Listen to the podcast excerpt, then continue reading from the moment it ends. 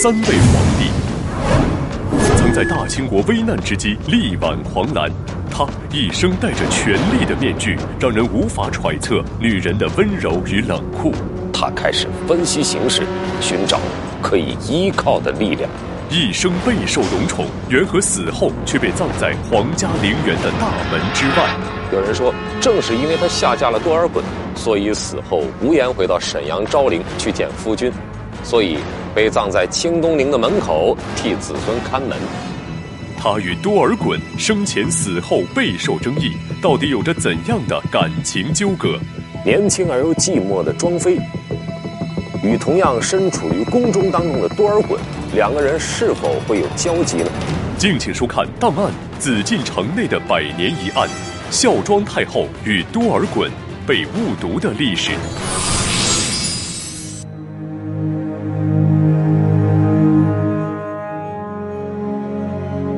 顺治七年，也就是一六五零年十二月，大清帝国开国枭雄摄政王多尔衮猝然离世，年仅三十九岁。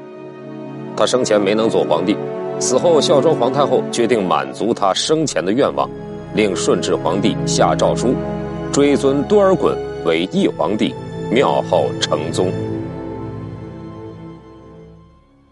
就在多尔衮去世后不到四十天，顺治皇帝就以多尔衮生前私做龙袍的谋逆大罪，削去了他的义皇帝爵位，处宗室，财产也都悉数没收到宫中，并且把刚刚下葬不久的多尔衮从坟墓里挖出来，用棍子打，鞭子抽，砍下脑袋，曝尸示众。多尔衮生前到底干了什么，让顺治皇帝对他如此的怀恨在心？以至于以如此残暴的手段对待呢？一时间，各种猜测传遍了民间。流传最广的一种说法是，顺治皇帝的母亲孝庄太后曾经下嫁给多尔衮，这让顺治一直怀恨在心，所以才以如此的手段进行报复。皇帝的女儿出嫁，我们都管她叫下嫁，但是皇帝的母亲皇太后，她是万民敬仰的国母，她怎么能跟下嫁扯上关系呢？这在素有文明礼仪之邦的中华古国的历史上，那算是千古奇闻了。那么，确有其事吗？让我们先来认识一下故事当中的男主人公——爱新觉罗多尔衮。多尔衮出生于一六一二年的十一月份，是清太祖努尔哈赤生前最喜欢的孩子，排行十四子。多尔衮的母亲是努尔哈赤最宠爱的大妃乌拉那拉阿巴亥。阿巴亥共为努尔哈赤生下了三个儿子，多尔衮是第二个，上有哥哥，下有弟弟。一六二六年，努尔哈赤去世时，多尔衮年仅十四岁。按理说，作为努尔哈赤最钟爱的一个孩子，顺理成章的可以登上汗位，但是毕竟对于一个十四岁的孩子来说啊，一切都太突然了。努尔哈赤死了之后。儿子们之间陷入了残酷的汗位争夺战，最终，时年三十四岁的皇太极顺利的登上了汗位宝座。为争夺汗位，皇太极等四大贝勒可谓是用尽手段，最后居然威逼多尔衮的母亲阿巴亥自尽殉葬。母亲死后，多尔衮失去了依靠，便没有能力再跟皇太极争夺汗位。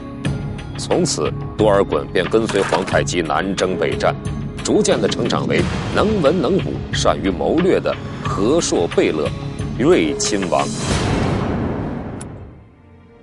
多尔衮从十四岁开始就跟随皇太极左右，这年还有一个年仅十三岁的女孩，嫁给了皇太极。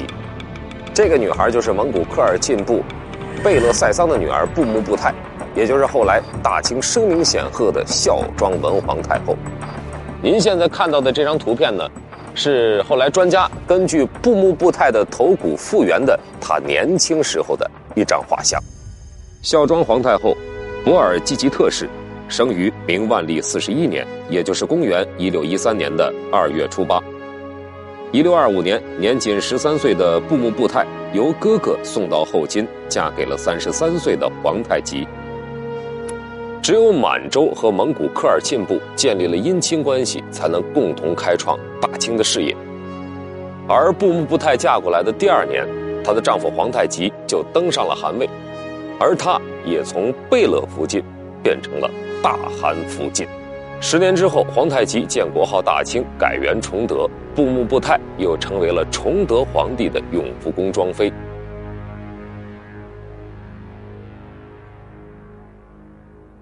这是一封诏书的复印件，原件保存在中国第一历史档案馆。这是当年皇太极册封庄妃的册文。庄妃小小年纪刚进入皇宫的时候，深得皇上喜爱。那么小的年纪，喜欢读书，而且通晓经史。她非常的聪明，对于历史呢有自己独到的见解，而且又善于思考，悟性很高。可以说她的才智是与众不同的。皇太极在惊喜之余，也经常让他参与辅佐朝政。与皇太极结婚后的十多年间，庄妃为皇太极生育了三个女儿，一个儿子。可是这一切在姐姐海兰珠嫁给皇太极之后，都被改变了。布木布泰的姐姐海兰珠嫁给皇太极之后，几乎占据了皇太极的整个心。海兰珠不仅姿色动人，而且温柔贤淑。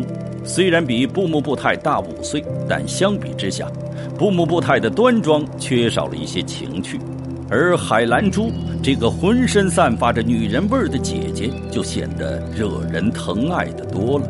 皇太极为别的妃子取功名，都是比较俗套的永福宫、麒麟宫之类。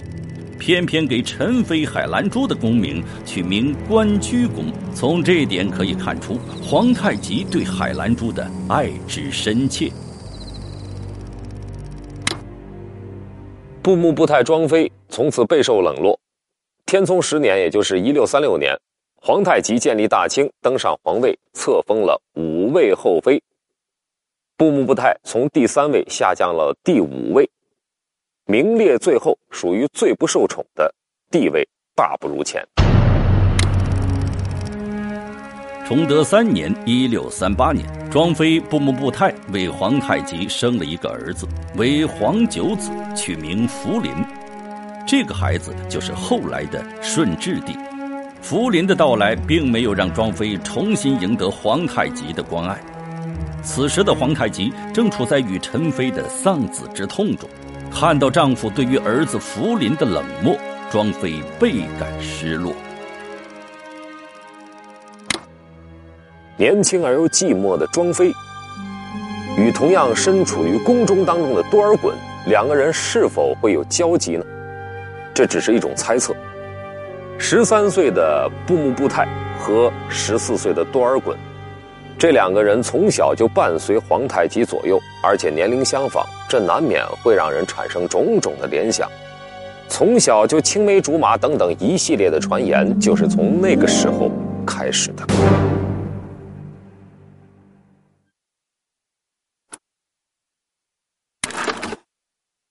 崇德八年，也就是一六四三年，五十二岁的皇太极突然离世，没有留下任何遗嘱。皇位由谁来继承的问题，就成了一个爆炸性的问题，摆在了大家的面前。当时清朝还没有嫡长子继承制度，那么按照旧例呢，谁来继承皇位是要由八旗的王公共同来开会决定。当时具备争夺皇位资格的人，当属皇太极的哥哥李亲王代善，弟弟多尔衮，皇太极的长子肃亲王豪格。在这场斗争当中，这三位实力非常的雄厚，看上去好像没有庄妃的儿子福临的什么份儿。福临虽然出身高贵，但是他只有六岁，没有任何的战功。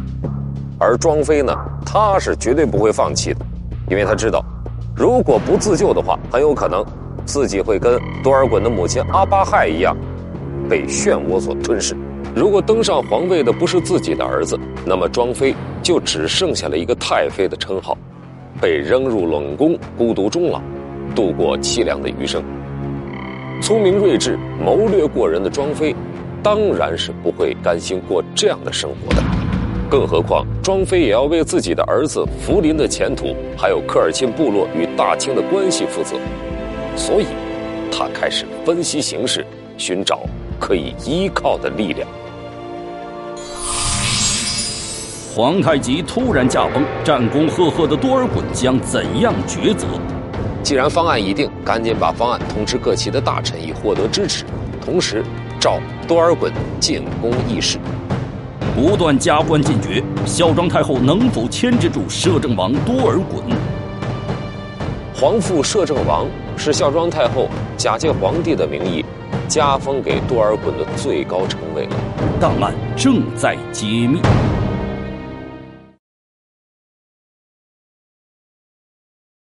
庄妃是个聪慧的女人，嫁给皇太极才一年，就经历了公公努尔哈赤去世、皇太极费尽心机登上皇位等一系列重大的事件，这为他日后辅佐儿子福临继位奠定了基础。毫无八旗背景的庄妃，目前最需要得到的就是八旗旗主的支持。满族首领努尔哈赤在后金时期建立了八旗的军事组织和户口的编制制度。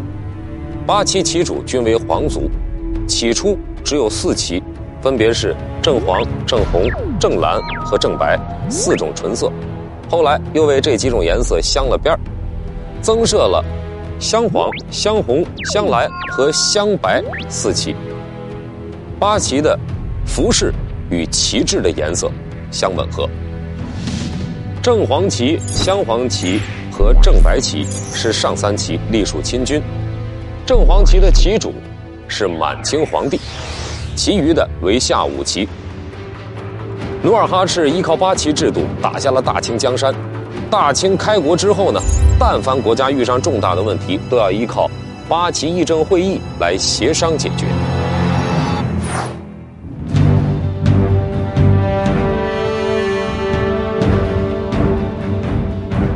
皇太极生前执掌两黄旗。按照八旗的制度呢，先皇死后，皇后可以继承两黄旗。这个时候，庄妃就想到了自己的姑姑哲哲皇后。此时没有子嗣的哲哲皇后，虽然拥有着皇后的尊称，但是毕竟没有实权。如果能够支持自己侄女的儿子登上皇位，既可以巩固自己的地位，同时又可以保持住蒙古科尔沁部与大清的关系。所以说，哲哲皇后也不得不向庄妃靠拢。姑侄二人达成一致的意见之后，立刻召见两黄旗大臣。庄妃还告诉两黄旗的大臣，当年努尔哈赤去世之后，自家阿哥多尔衮由于没有取得皇位，而被改成了两白旗，降低了地位。所以两黄旗的大臣。也确实是害怕这种事情再次发生，所以他们一致同意要拥立皇太极的儿子继承皇位，但是他们要求皇太极的长子豪格被立为皇帝，而福临呢立为太子。哲哲皇后和庄妃当然不会答应了，他们提醒两黄旗大臣。如果是拥立豪格为帝，豪格势必会把自己的正蓝旗改为黄色。那么目前的两黄旗当中呢，势必有一旗不保。两白旗一定是拥戴多尔衮来反对豪格的。如果两方相争，僵持不下，后果不堪设想，倒不如拥立福临为帝，可以两全呐。在得到了两黄旗的支持之后。哲哲皇后和庄妃也探明了其他六旗的情况，两白旗一定是拥戴多尔衮的，两红旗代善无意争夺皇位，主张立皇子。正蓝旗一定是支持豪格的，而镶蓝旗的正亲王济尔哈朗呢持观望态度。由此，孤侄二人订立了新的方案，立福临为帝，让正亲王济尔哈朗和睿亲王辅政，这样既拉拢了。现在还在观望的正亲王济尔哈朗，同时又安抚了权势过重的睿亲王，两个人之间呢还可以互相牵制，最后是排斥了豪格。就这样，两黄、两红和镶蓝这五旗都被庄妃争取了过来，最后只剩下两白旗和正蓝旗了。这两个女人果然非常厉害。整个计划是一点都不留破绽，非常的严密。既然方案已定，赶紧把方案通知各旗的大臣，以获得支持。同时，召多尔衮进宫议事。多尔衮进宫后，哲哲皇后以国母之尊表明了立皇子的强硬态度，并告诉多尔衮两黄旗和镶黄旗的退让态度。哲哲皇后希望多尔衮能从国家大局着想，不要因皇位斗争而使祖宗百战艰难获得的基业毁于一旦